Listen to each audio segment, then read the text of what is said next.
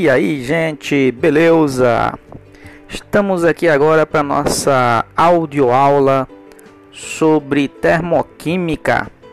Vamos falar aí sobre reações que absorvem e reações que liberam energia. Já vimos que as reações químicas têm a capacidade de liberar energia, né? Diga aí o nosso fogão de casa, né? a fogueira de São João, enfim.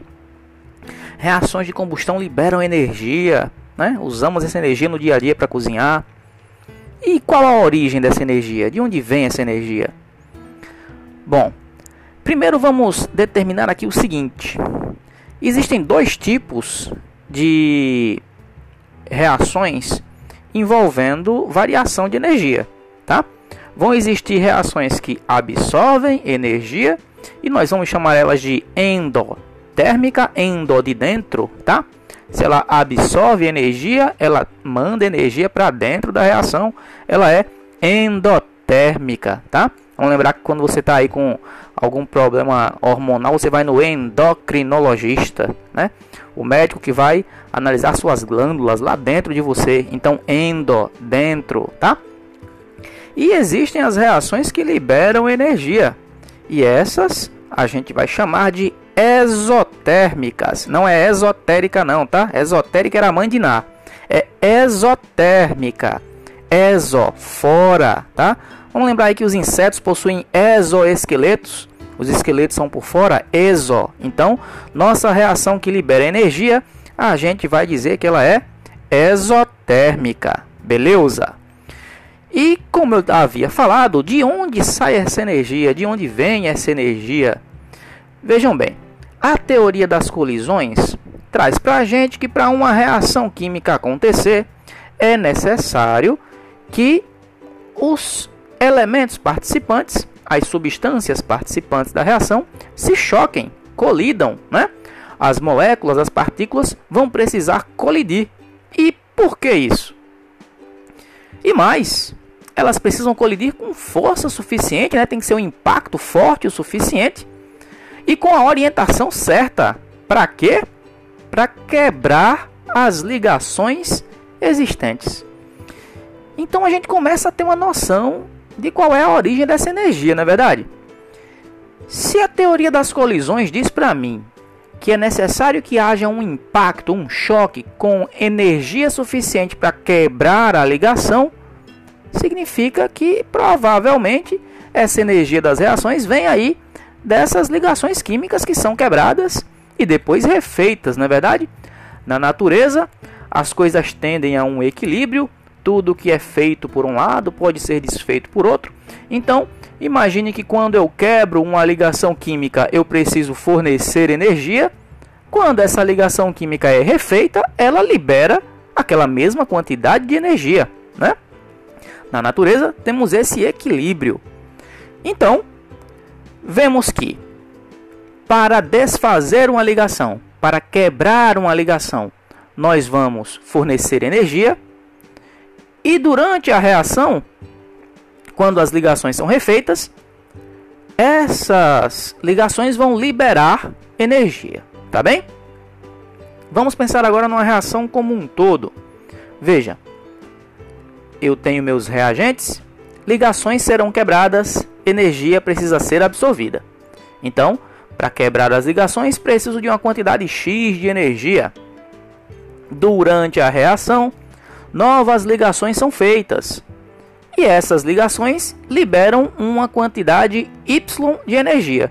Então vejam, eu tenho uma quantidade de energia lá nos meus reagentes, quando as ligações são quebradas, e tenho uma quantidade de energia lá nos produtos quando as ligações são refeitas, certo?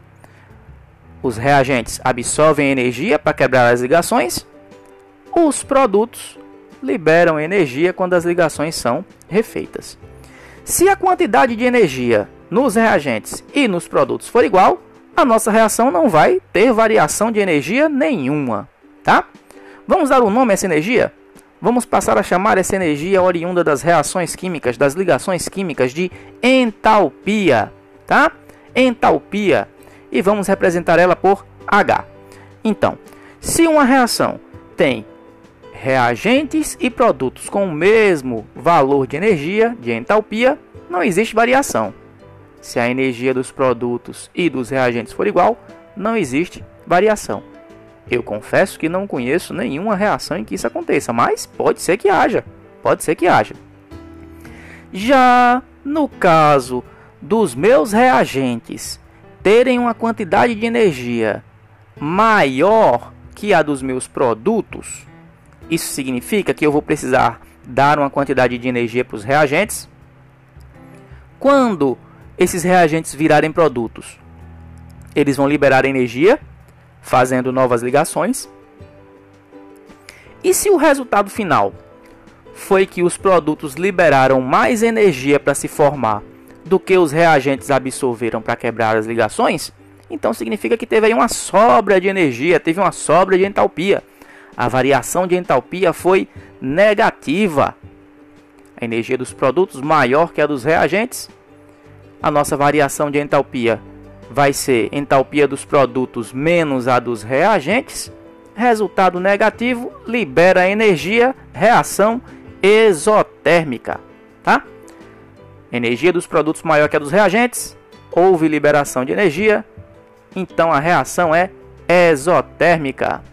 E no caso contrário, no caso inverso, se os meus reagentes, para quebrar as ligações, precisam de uma quantidade X de energia, meus produtos, quando forem feitos refazendo ligações, liberarem uma quantidade de energia pequena, menor do que a que foi absorvida lá na quebra das ligações, significa que eu não vou ter a energia que eu dei lá no começo de volta, né? Esse empréstimo não teve volta. Então a reação absorveu energia. Se a energia dos produtos no final das contas ficou menor, minto eu. Se a energia dos produtos ficou maior que a dos reagentes, então a minha reação vai ter absorvido energia e aí ela vai ser endotérmica. Para não se atrapalhar, joga no papel. Vamos para o papel. Delta H, variação de entalpia, igual a H dos produtos menos H dos reagentes, tá? Então, se a energia dos produtos é maior que a dos reagentes, saldo positivo, quer dizer que a reação absorveu energia endotérmica.